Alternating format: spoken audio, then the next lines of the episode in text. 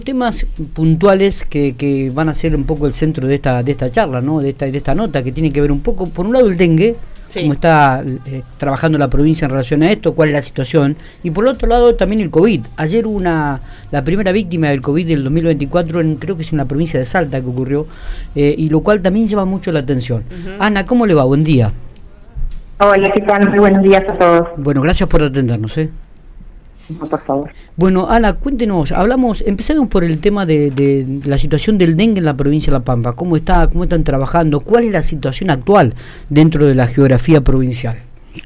Bueno, eh, como ustedes saben, el, dengue ha cambiado un poco epidemiológicamente ya en el año pasado y el anterior como fuertes, eh, digamos, brotes o epidemias, digamos, eh, presentación en, en el año. Eh, en, eh, en América, en Argentina, como que va cambiando las formas de presentarse. Antes tenía una estacionalidad, bajaba, teníamos eh, tiempos que no había casos en, nuestro país y después retomaban determinadas semanas del año, teníamos preponderancia de un serotipo, vieron que el dengue tiene cuatro serotipos. Un tiempo a esta parte eso ha cambiado, hemos tenido circulación de dengue durante todo el año en provincias, por ejemplo, como Chaco, eh, hay circulación de varios serotipos, sobre todo el 1 y el 2, y bueno, y es como que la enfermedad se hace presente con mucha más fuerza en nuestro país. En nuestra provincia nosotros sabemos que tenemos el vector, ya se ha rescatado el Aedes aegypti, que es el mosquito vector en Río Negro, así que damos como que en toda nuestra provincia tiene posibilidades de estar frente a la presencia del vector.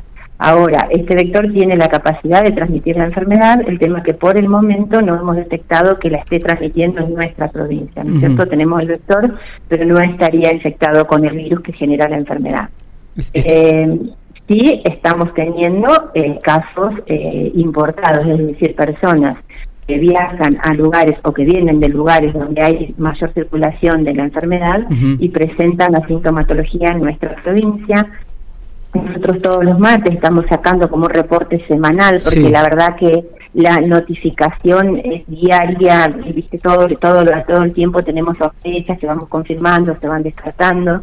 En el último informe habíamos presentado que había ocho casos confirmados eh, importados, pero ya en esta semana vamos a, en el próximo informe va a haber más, pero por el momento son todos importados, ¿sí? Todavía no tenemos eh, casos, eh, eh, digamos, autóctonos durante esta temporada confirmados. Está bien. Eh, sí, estamos con una alerta un poco mayor, porque ahora queremos tener la posibilidad de que nuestros mosquitos puedan transmitir la enfermedad, dado como se está presentando en el país aunque nosotros no hayamos viajado. Entonces es importante tener la sospecha porque nos va a poder, eh, nos va a poner a, trabajar, digamos, en el caso mucho con digamos con mucho tempranamente me entendés oportunamente serían las, palabras. Eh, entonces es importante que la gente lo sospeche o sea el equipo lo sospeche aún no habiendo viajado a lugares de circulación. Eh, está bien. Esto se daría principalmente en la parte centro y norte de la provincia de La Pampa o también en el oeste la parte más seca más árida de la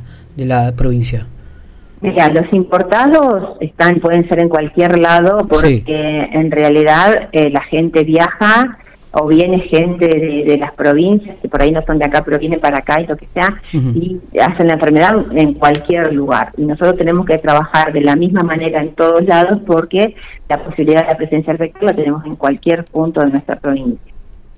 Está bien.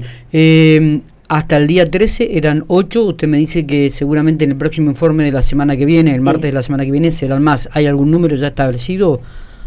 Y lo que pasa es que justamente hicimos así prolijo para hacerlo semanalmente, porque si no, es como que yo ahora te digo, sí, hay 10 o 12 y de a la tarde son 13, pero descartamos uno. Entonces, armamos un lío de números que para hacer prolijo, no.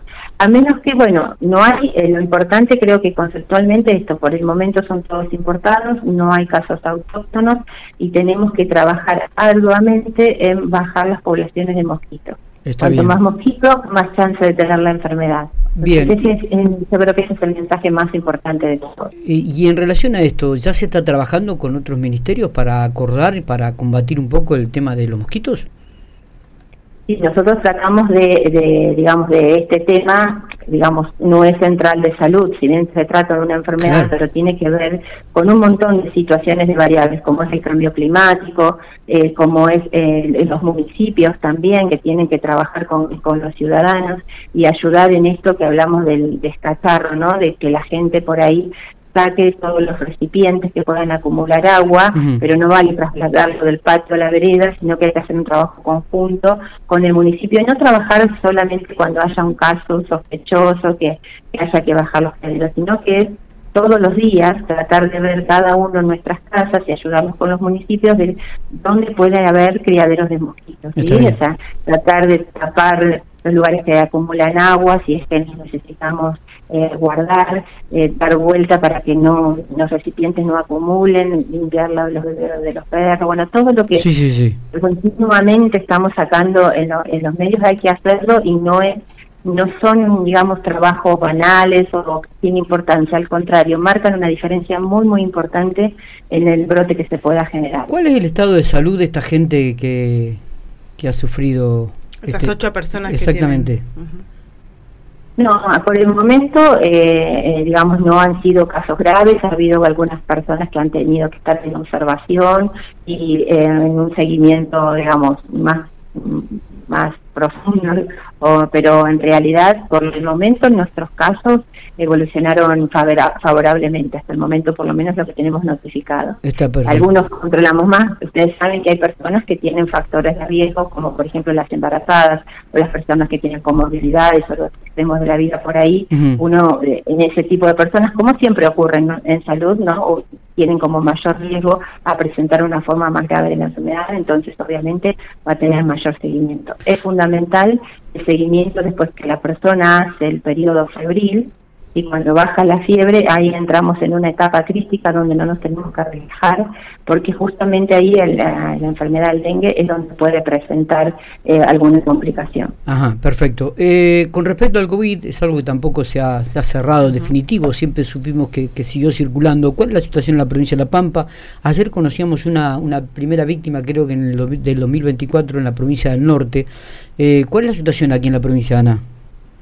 Sí, viste que el, SARS-CoV-2 que genera la COVID es un virus respiratorio, es un virus que se sumó más a la circulación de todos los virus, todo el año, todo el tiempo se sigue vigilando con las otras respiratorias y estamos viendo que todo el tiempo estuvo circulando pero que hace como, eh, si uno mira las curvas, como elevación en el número de casos y luego desciende, y eh, ahora eh, parece estar ocurriendo lo mismo que sobre todo se está evidenciando a nivel país, ¿no es cierto? En la semana, por ejemplo, por, por septiembre tuvimos un aumento en el número de casos que después descendió, y ahora está siendo menor, pero también un aumento en el número de casos, se siguen vigilando las variables, eh, a través de la secuenciación genómica, viendo qué variables circulan, que hay algunas variaciones en esas variables y se está viendo que si hay aumento en el número de casos, obviamente va a haber eh, mayor posibilidad de que las personas se internen, ¿no es cierto? Por supuesto, al haber mayor circulación va a haber mayor posibilidad, pero nunca va a ser, digamos, no está siendo como esta misma época el año pasado, por ejemplo. Perfecto. mucho, hay circulación, hay más casos, hay más posibilidades de, que las personas se enfermen y se internen, sí, porque aumenta la cantidad del número de casos. Pero la recomendación más importante es que tenemos la vacuna disponible en todos los centros de salud de la provincia. Eh, recuerden que los mayores de 50 años necesitan vacunarse cada seis meses y los menores de 50 años una vez al año las personas que tienen comorbilidades, por ahí lo tienen que hacer cada seis meses, independiente de la edad, y las embarazadas, por ejemplo, también cada seis meses. Es, fundamental tener la vacuna, está disponible, son las vacunas de plataforma de ARN, eh, Pfizer o Moderna, y este, son las bivariantes. Eh, Ana, le agradezco mucho estos minutos, eh, como siempre, muy atenta, muy amable. Eran dos temas que queríamos sacar algunas dudas, porque claro, preocupan y la sociedad y el vecino pregunta algunas veces y me parece que es bueno evacuar ese tipo de, consultas, ¿no? Está perfecto. Gracias, eh, muy amable. Hasta luego.